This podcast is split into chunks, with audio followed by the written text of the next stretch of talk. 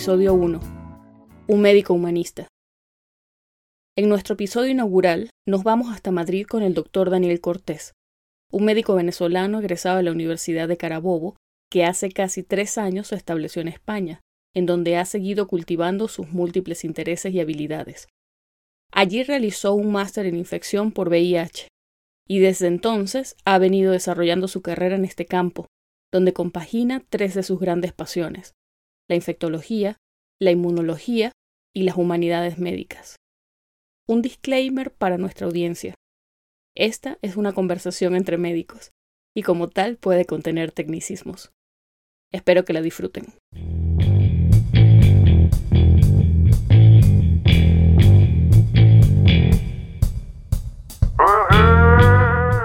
Estás escuchando Pluripotenciales, el podcast de la doctora Sheila Toro.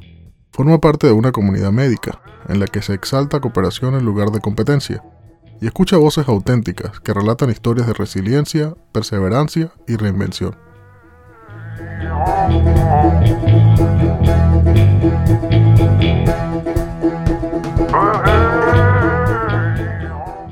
Hola Daniel. Hola Sheila, ¿qué tal? Aquí, muy nerviosa. bueno, en este contexto no es para menos, ¿no? Bueno, chamo, hay que echarle pierna ni modo.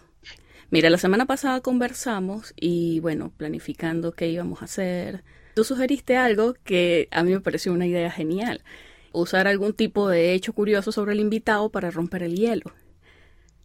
Así es, así es. Bueno, y si vamos a hablar de cosas curiosas, yo creo que es una buena idea que comencemos echando el cuento de cómo fue que tú y yo, de hecho, nos conocimos. A ver, yo creo que por allá se remonta en el 2013. Mira, yo recuerdo que estaba viendo semiología y fue bastante interesante porque eh, me estaba metiendo como en el, en el mundo de, de la relación médico-paciente, ¿no? Todo eso que te fomentan en Venezuela, que más allá de simplemente explorar paciente, pues bueno, también hay que contactar con él y eso. Entonces, estaba buscando en internet un poco historias también de gente que estaba haciendo el internado de pregrado, eh, que bueno, que estaba contando sus experiencias de cómo le iba en el hospital. Y de repente caí en un blog que tenías en aquel momento, yo todavía no sé si lo sigue, si lo sigues manteniendo, no he dejado de ser un poco stalker, la verdad. Pero Pero me acuerdo que era, se titulaba algo así como Diario de una MIP, o de una médico interno de pregrado. Eran las aventuras de una interna de pregrado. Pero imagínate, yo comencé ese blog cuando estaba haciendo mis pasantías en quinto año en Barinas. Imagínate. Eh, lo curioso fue que, bueno, yo cuando empecé en tercero, eh, bueno, fue cuando explotó todo esto de la situación, la crisis en el país, con el mm. tema de, de, la, de, la, política, yo no sé qué. Y bueno, estuve un tiempo en el hospital de Guacara y en, en, Carabobo, eh, bueno, bastante tiempo viendo semiología.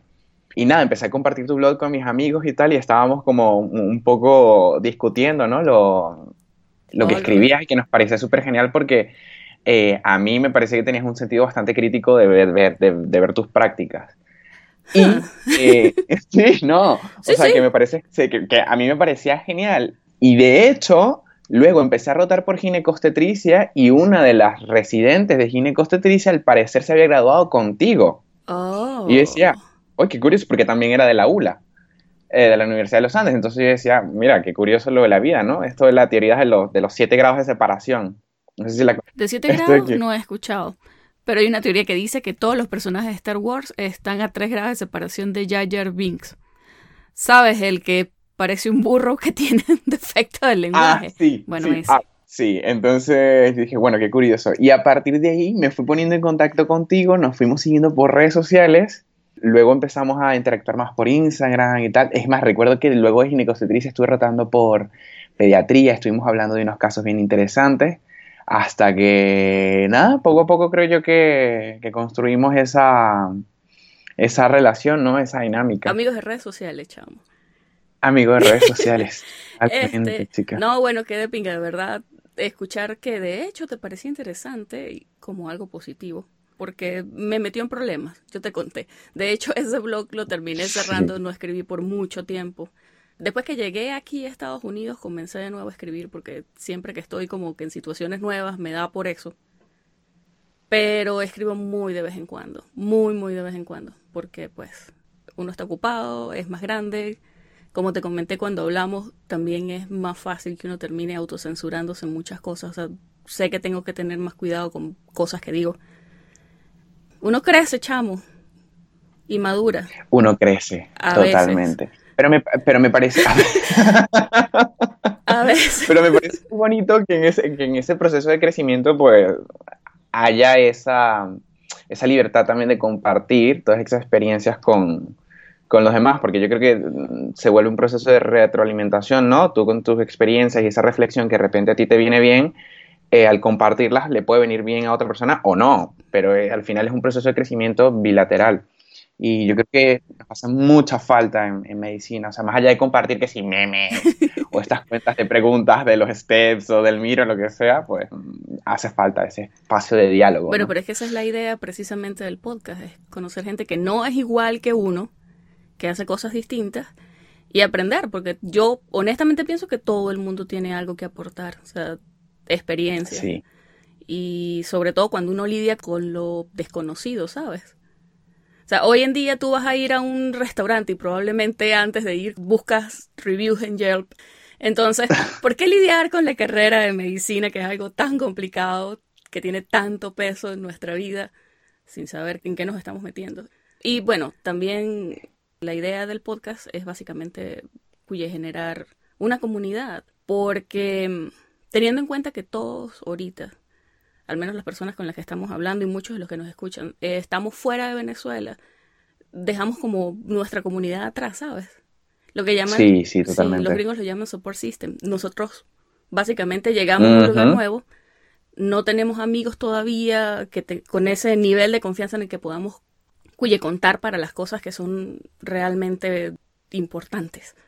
Entonces, como que tenemos que volver a reconstruir. Como un ¿no? Sí, tenemos que volver a construir una red de gente. Y, oye, ya que estamos la mayoría trabajando en pro de, de una carrera, por supuesto, es súper beneficioso construir relaciones con gente que hace más o menos lo que nosotros hacemos. Es así, es así. Asumo que ya rompimos el hielo. un poquito, sí. Yo quisiera escuchar más sobre tu background académico. Bueno, bueno, de manera así un poco cortica, pero retrospectiva sí bastante integral. Eh, bueno, yo me gradué en la, en la en el núcleo Bárbula, el Bárbula, en, en, Valencia, en 2016, ya así casi tres años, falta que sí un mes para cumplir los tres años. Y bueno, antes de graduarme igual yo había estado muy implicado en lo que era salud sexual, reproductiva, activismo, derechos LGTB a la par que más hacia lo, digamos, hacia lo biomédico, me enfocaba mucho la, investigación en inmunología, que era lo que me gustaba, enfermedades infecciosas, o sea, construir todo ese campo de la, de la, de la inmuno, de las infecciosas, de las enfermedades tropicales, era lo que más me apasionaba. También la endocrinología por allí, pero bueno. Entonces, bueno, ahí fue cuando vi que los había un camino que, se, que de una u otra manera interseccionaba, que era el del VIH, eh, del, bueno, como dicen aquí en, España, VIH, ¿no? Por la V, la B y tal. Y bueno, estuve haciendo, estuve implicado en Venezuela también en distintas organizaciones, fui presidente de la Sociedad Científica de Estudiantes de Medicina en mi universidad, o sea, en mi núcleo. Estuve dirigiendo el Comité Nacional de la Federación Venezolana de Sociedad Científica de Estudiantes de Medicina eh, a nivel de salud sexual y reproductiva que incluía también las políticas y bueno, todos los programas de prevención de VIH-Sida. Y bueno, cuando ya llegué aquí, que llegué un poco en vistas de prepararme para el posgrado y todo eso, que quería hacer un poco de infectología, descubrí que bueno, el VIH era una, o digamos las infecciosas, era como un campo que está un poco abstracto y con el que te podías súper especializar. Entonces empecé a hacer un máster en VIH que terminé hace unos meses y ya lo, lo, agarré como mi pasión porque vi que era una disciplina que interseccionaba muchísimo, ¿no? tenías tanto como esa realidad muy biomédica, muy de, desde la epidemiología molecular, hasta implicarte a nivel mucho más humanista, más médico, más civil con las organizaciones, con los pacientes, atender las realidades. Entonces esa interseccionalidad fue la que me dijo, bueno, mira, me voy a dedicar más, más hacia esto. Sin embargo, todavía he seguido, pues bueno, tomando y tratando de meterme mucho en lo que es la parte de, de inmuno. Y nada, aparte de eso, eh, aparte de la medicina, que Siempre tomo la cita de José Letamendi, no sé si has escuchado esto del que solo de medicina sabe, al final no sabe nada. medicina sabe, sí, claro que sí. Exactamente. Es un médico catalán, José Letamendi, ese para mí es como mi máxima en la carrera. Y bueno, eh, también estaba estudiando, eh, no de manera tan formal, pero sí estaba tratando de implicarme mucho más cada vez que puedo. Un poco filosofía, historia del arte y bueno, y también de la ciencia, un poquito antropología, psicología bueno, aparte de eso, pues idiomas y todo esto. Pero claro, al final la medicina te quita tanto tiempo porque es una carrera tan demandante. Ah, bueno. Es un, poco complicado compaginar todo, pero sin embargo se puede. O sea, solo, yo creo que hay que organizarse, pero sí se puede. Bueno, yo creo que el punto de vista que tienes es bien único, porque la mayoría de los estudiantes y, bueno, médicos de formación decide dejar en pausa sus intereses extracurriculares cuando se dan cuenta de que la facultad de medicina requiere casi la totalidad de tu tiempo. Sin embargo, bueno, cuando terminan la carrera, se gradúan de sus posgrados o, bueno, por otras razones, tienen más tiempo disponible, retoman esas cosas que dejaron en stand-by. Yo recuerdo particularmente al doctor Zambrano, mi profe de anatomía de, bueno, eso, primer año en Aguará. Él estaba estudiando filosofía. Ah, mira. Creo. Lo cierto es que siempre nos leía algo interesante antes de comenzar con la clase y relacionado a lo que le estaba estudiando. Para mí eso fue descubrir el agua fría, básicamente, porque la mayoría de información que te llega en esa etapa es que tienes que olvidarte de lo que considerabas vida y reemplazarlo con medicina.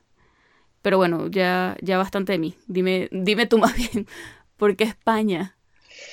Mira, España, porque, mira, si te soy totalmente sincero, yo antes de que empezara la crisis política, bueno, sociopolítica, económica en Venezuela, slash, slash, existencial.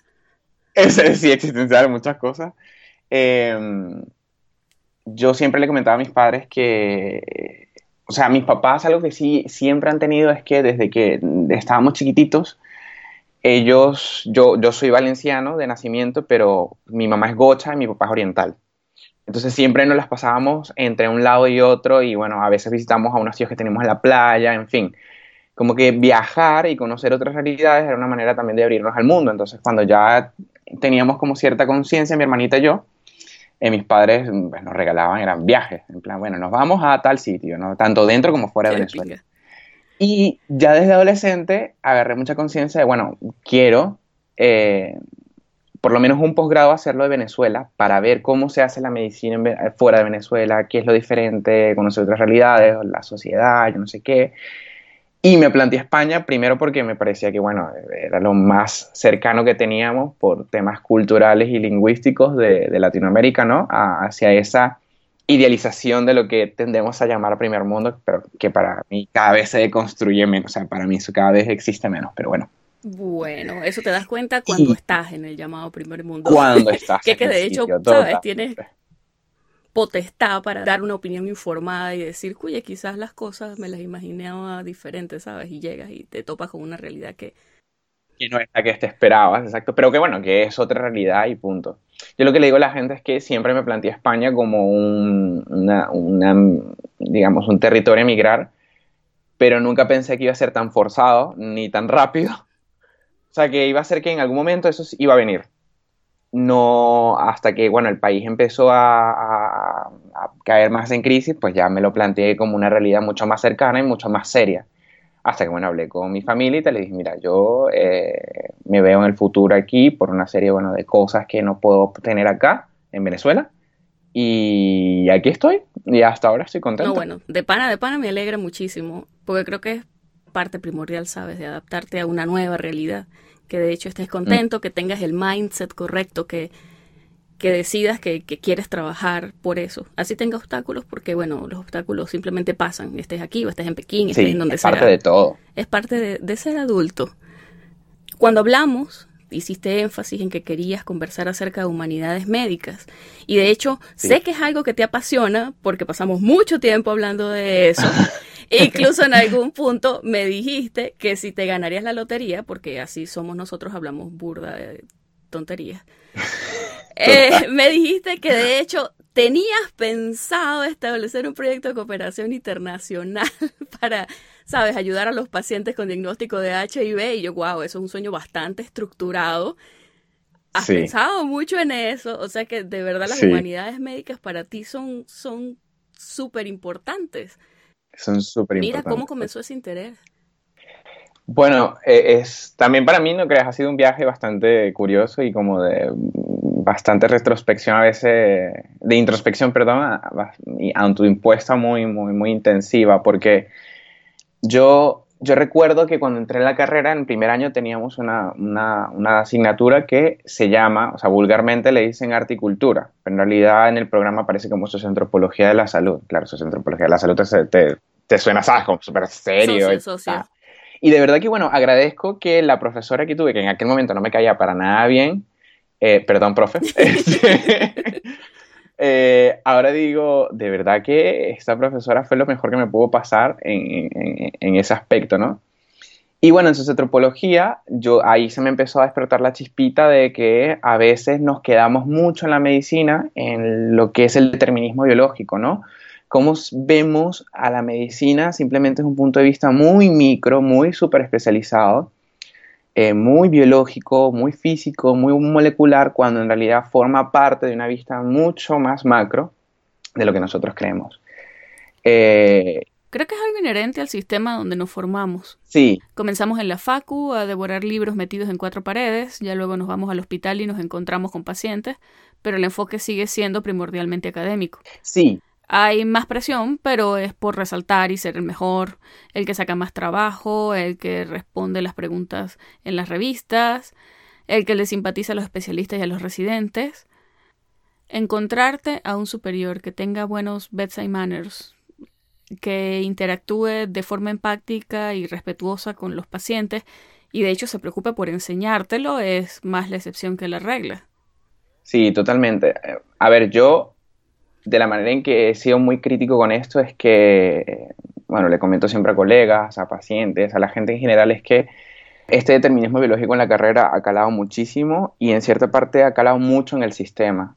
Y, pero es una tendencia más nueva, aunque no lo creas. O sea, yo creo que durante el último, el siglo XX, ya bueno, esto que empieza el XXI, que tampoco tenemos tanto tiempo el XXI, ¿eh? Eh, nos hemos virado tanto, o sea, la farmacología, la fisiología y tal, a crecido a pasos tan agigantados que hemos dejado atrás otras cosas. La verdad no, no te podría decir las razones exactas, pero simplemente los, hemos dejado atrás. Entonces yo creo que ha crecido, la medicina ha crecido de una manera muy desproporcional. Yo creo que ha sido el resultado de aplicar todas estas nuevas tecnologías que se vienen desarrollando en las últimas décadas. Eh, nuestra generación ha tenido la suerte de ser testigo de este desarrollo acelerado que la medicina ha tenido desde el descubrimiento de la penicilina. Y bueno, creo que es inevitable que cada vez nos enfoquemos más y más en la ciencia. Lo difícil, creo yo, sería buscar la forma de hacerlo sin alejarnos del paciente. Sí, sí, sí, sí. Yo cuando le hablo a la gente del tema de, de, humanidades médicas, bueno, generalmente se cae porque también hay que diferenciar un poco el tema de humanismo y humanidades, ¿no? El humanismo es como que esa tendencia a ser un poco, digamos, a desarrollar esa empatía, concepto de alteridad, ¿no? Que es tratar de ponerte en el lugar del otro para entenderle. Pero bueno, ya por humanidades médicas se entiende un poco más como el campo más académico, que tiende a ser interdisciplinar, que vincularía lo que es la salud con las otras disciplinas eh, de las humanidades, pues filosofía, eh, religión, antropología, o sea, también abarca las ciencias sociales, antropología, psico, psicología, política, derecho, qué sé yo. Y cuando le hablo de esto a la gente, le digo que lo bonito de las humanidades médicas y que por lo tanto nos permiten desarrollar ese humanismo que deberíamos tener con los pacientes, es que a veces nuestro, mm, digamos, nuestro programa de estudio está tan enfocado a aprender de unas de un concepto de ciencia que yo también luego he deconstruido muchísimo, ¿no?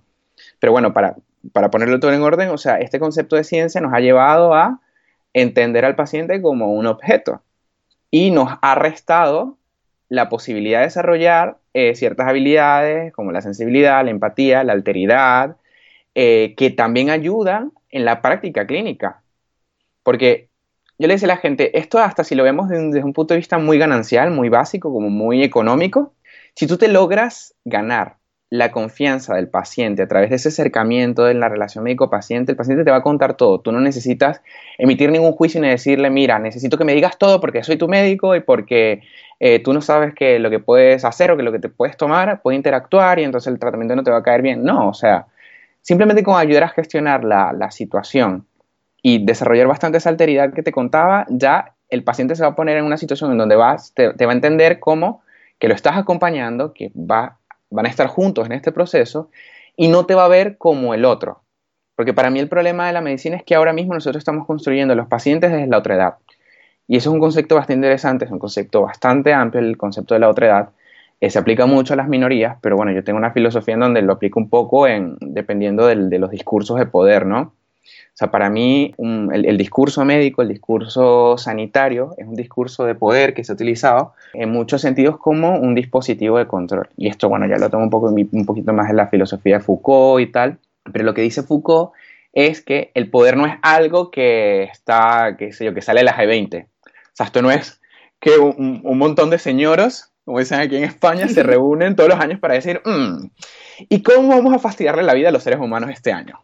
Bueno, no. que sepamos bueno, exacto, no que nosotros sepamos, pero, pero, o sea, es un concepto mucho más abstracto, es un sistema, es la manera en que la sociedad se ha construido y nosotros no lo podemos tocar, palpar en sí, sino que va de manera inconsciente. Entonces, muchas veces la medicina, en el amplio concepto, se ha construido como este dispositivo de poder, este dispositivo de poder, o sea, esta institución de poder, genera un discurso a través de la palabra.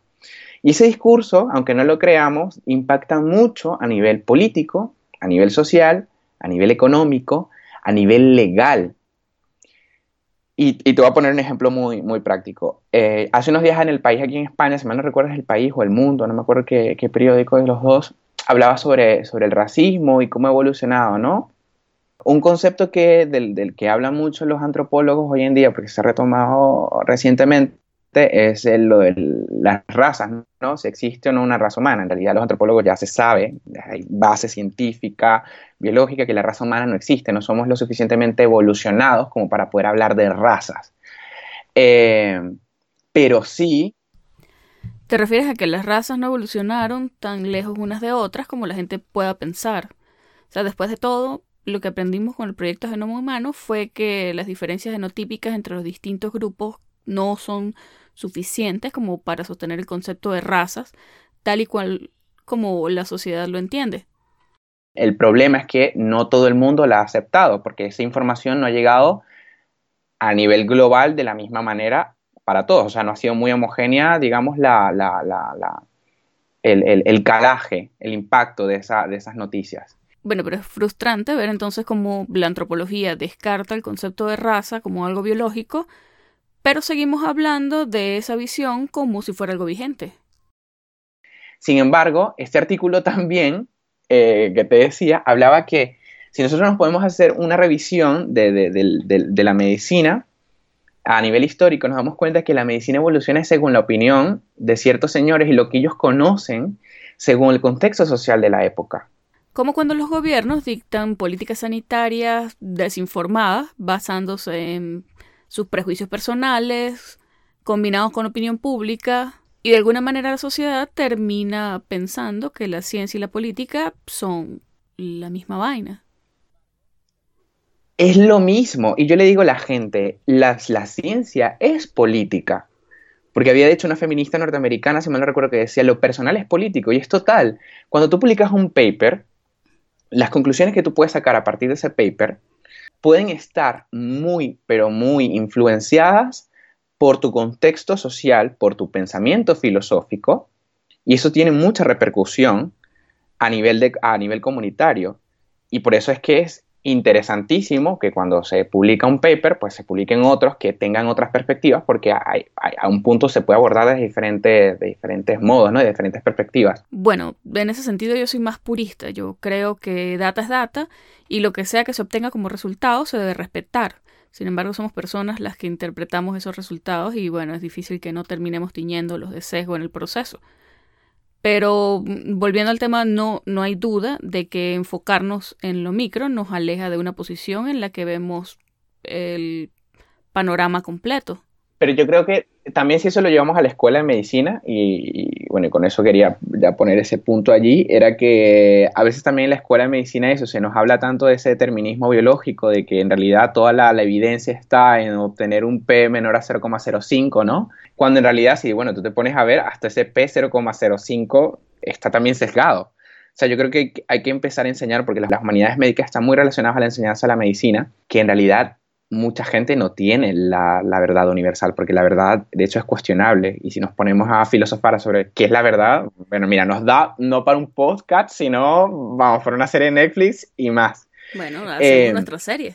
Pero eso, esa crítica que también tenemos con muchos aspectos sociales, yo creo que también la tenemos que tener interna y, y decir, bueno, esto puede cambiar. Esto por ahora lo entendemos de esta manera, pero esto puede cambiar.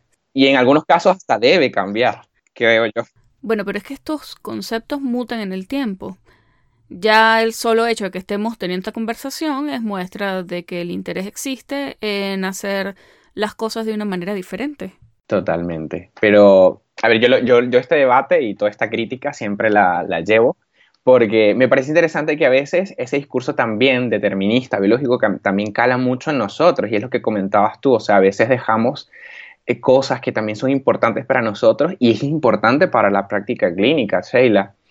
Eh, ese discurso determinista cala mucho en la gente y le abre paso a solamente enfocarte en lo biológico, en lo micro, a, mira, yo me voy a sub mega extremadamente especializar en esta molécula, sin ver que en realidad los científicos cada vez trabajan de manera más interseccional. Bueno, el director del IDIPA, que es el Instituto de Investigaciones Oncológicas, Investigación Científica, un referente, uno de los referentes aquí en España, es físico, inmunólogo, que tú quedas como, mm, bueno, ¿cómo saltó de una cosa a otra, no?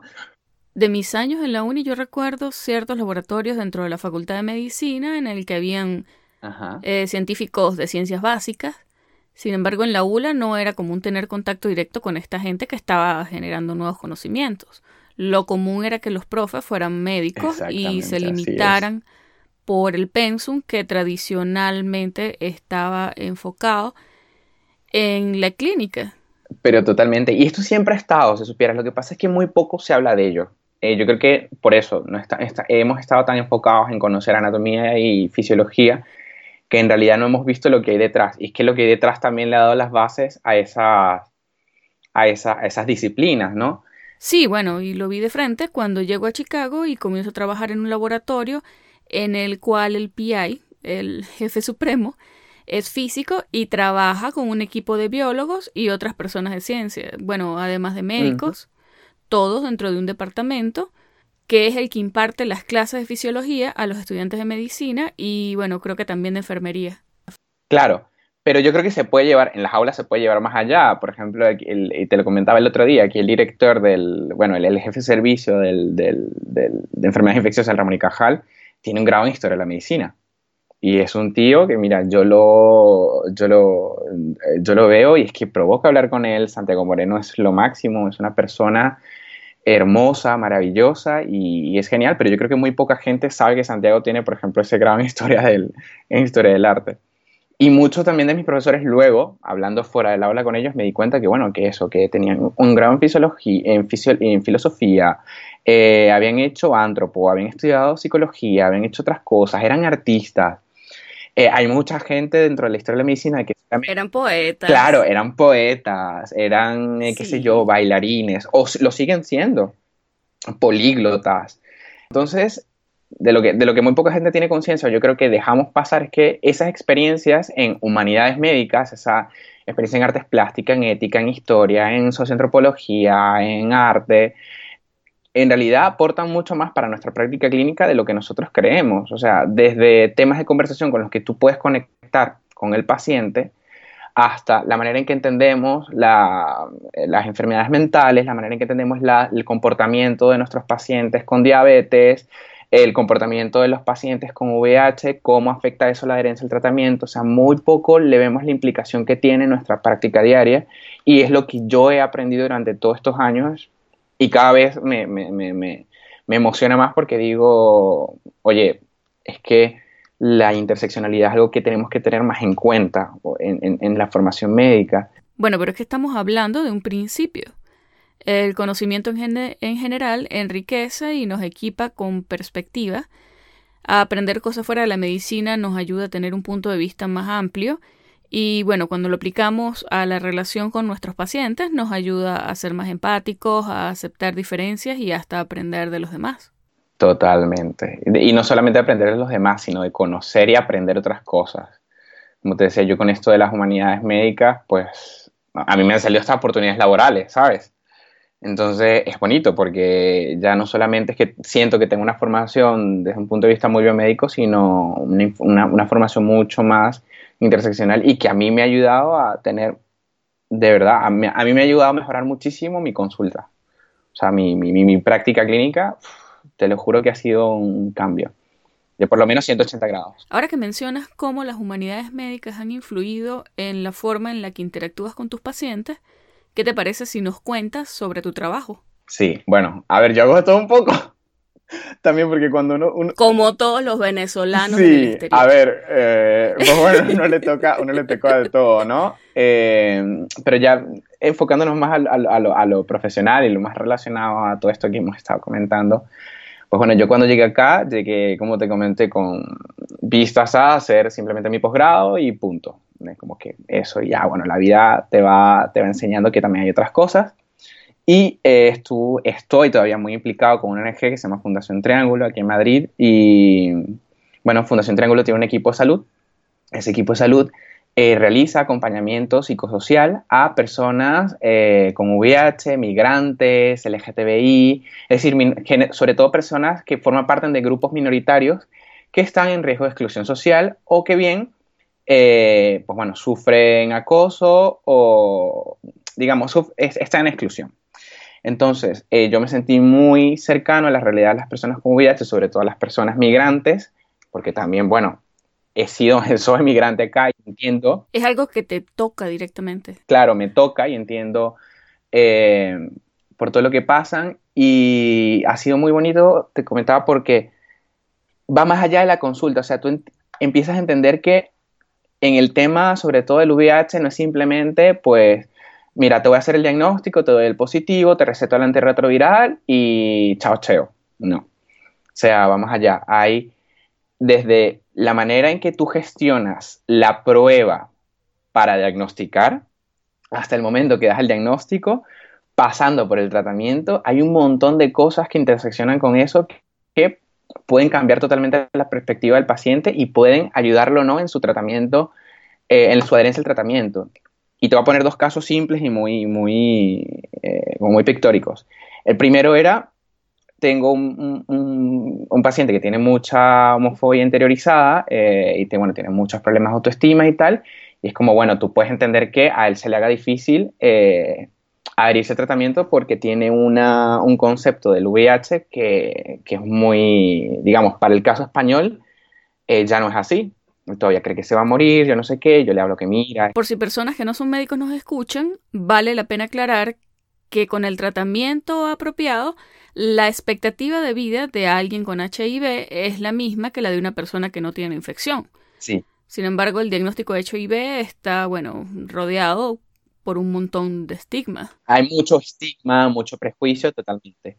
Entonces, bueno, pero también tengo, para que veas, otro caso de un chico que tiene tres años diagnosticado y todavía lo lleva fatal a pesar de que se toma una sola pastilla y, bueno, no tiene ni homofobia interiorizada ni nada, o sea, está muy bien a nivel social, a nivel económico y todo, porque me dice, mira, Dani, es que cada vez que yo veo la pastilla, me acuerdo que estoy enfermo y me, y me acuerdo de lo que tengo y me siento sucio. Wow.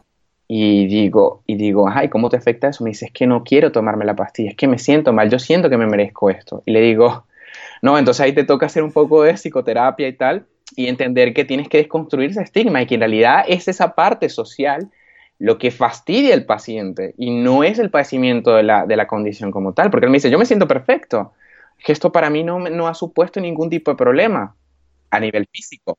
Entonces, bueno, eso a mí me ha cambiado muchísimo y ahora, de hecho, cuando terminé el máster, hice el trabajo final de máster sobre los, cómo los aspectos psicosociales eh, podían influir o no en el estado inmunológico del paciente. Y hubo cosas bastante interesantes, por ejemplo, se demostraron ciertas diferencias estadísticas en cuanto a que si eras extranjero que procedía fuera de la Unión Europea y tenías una carga viral que de repente no era indetectable, pues tu situación inmunológica iba a ser peor. Sí, la psicología del paciente afecta su estado inmunológico. Todos esos determinantes psicosociales son súper importantes. Eh, mientras tuvieses más edad, eh, peor lo llevabas o peor era el estadio inmunológico y no solamente por el hecho de que de repente tuvieses más tiempo con la infección, sino también tenías una concepción diferente de la infección a la que tenemos hoy en día las personas jóvenes. Bueno, es que la psiconeuroinmunología es su propio campo. Está descrito cómo el estado de ánimo de las personas afectan las concentraciones de ciertas inmunoglobulinas, lo que nos hace más o menos propensos a infecciones. Y sabiendo esto, es bien chimbo que activamente dejemos por fuera cosas como la atención psicológica oportuna para estos pacientes que son particularmente susceptibles. Sí, es algo que se ha dejado muy detrás y, es vital para poder controlar la epidemia y para cambiar la, realidad social de mucha gente también, no solo en el VIH, también en muchas otras condiciones. A veces es muy fácil ver a los pacientes desde afuera y, bueno, juzgarlos de forma bien dura porque después de todo somos humanos, estamos llenos de fallas y nos embriagamos de alguna manera de esa posición de poder que tenemos como médicos. Claro, cuando tú, estás, cuando tú partes de un privilegio, es lo que yo siempre le digo a la gente, o sea, cuando nosotros tenemos el privilegio de ser médicos, de estar en una posición de poder distinta, de que el otro se haya construido desde esa otra edad, ¿no? desde ese espacio diferente, desde ese margen de la sociedad, eh, es una cosa distinta. Y esto te lo digo porque yo no solamente lo veo como médico, yo también lo he visto como paciente. O sea, yo es que soy pluripatológico. Pluripatológico. Y no, en serio, yo estoy en consulta, vamos, yo, yo siempre le digo a la gente, yo por suerte, y espero que siga siendo así, no he pasado por ginecología, porque bueno, mm, no nací mujer. Y segundo, espero que nunca pase, nunca pase, tampoco he pasado por onco, pero he pasado por una cantidad de especialidades que no tienes idea y he vivido mucho esa realidad como paciente y a veces tú dices, oye, o sea, aquí hay que hacer cosas y hay que revisar cosas, ¿no? Eh, pero bueno, como tú dices, a mí me, me, llena mucho de emoción y de entusiasmo en cierto sentido, pues que soy un poquito pesimista, que hay una generación que estamos haciendo, estamos viendo las cosas de una manera distinta y estamos trabajando en pro de eso. Y de todo lo que hemos conversado, ¿qué dirías tú? ¿Cuál es la moraleja? Mira, la moraleja sería que nos acerquemos más a nuestros pacientes, que dejemos de entenderlos como otros y más parte de un nosotros. Y cuando entendamos eso, cuando entendamos que eh, la medicina va más allá de simplemente nuestra práctica clínica y ese determinismo biológico y que hay otras cosas que nos atañen y con lo que nos podemos eh, nutrir, yo creo que la sociedad va a cambiar porque la medicina influencia mucho más a la sociedad de lo que nosotros creemos. Entonces, ábranse las posibilidades, experimenten, aprendan nuevos idiomas, eh, hagan cursos, otras cosas, métanse a estudiar otras carreras a nivel online. Eso no les dé miedo de experimentar, de salirse de su zona de confort. O sea, ni, ni de estar en esa zona de confort, pero tampoco de salirse. Yo creo que a medida que, unos, bueno, que nos vayamos alimentando de eso, como sociedad vamos a ir entendiéndonos más y vamos a, mejorar un poquito más, aunque sea. Mira, y para casi cerrar, porque pronto nos vamos, ¿cuáles son tus planes a futuro? Mira, mis planes a futuro es, bueno, ya espero eh, para el año que viene ya estar poder empezando mi posgrado en inmunología.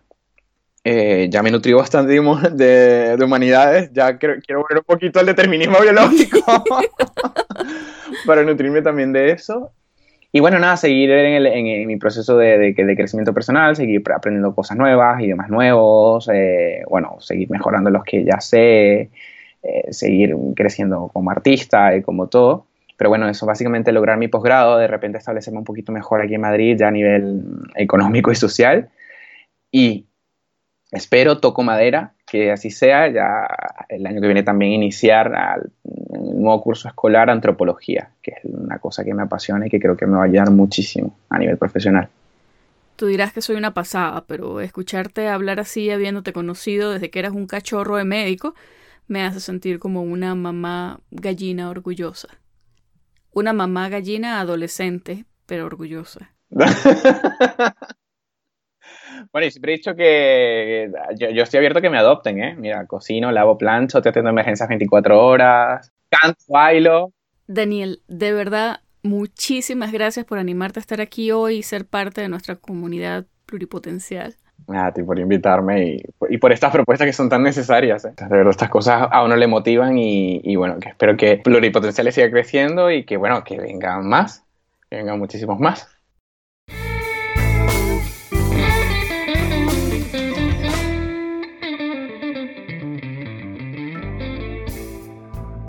Esta fue la conversación que sostuve con el doctor Daniel Cortés desde Madrid. Les recuerdo que pueden encontrarnos en pluripotenciales.com y en las diferentes plataformas de streaming. Desde Houston, Texas, en los Estados Unidos, deseándoles el mayor de los éxitos, se despide su colega, Sheila Toro.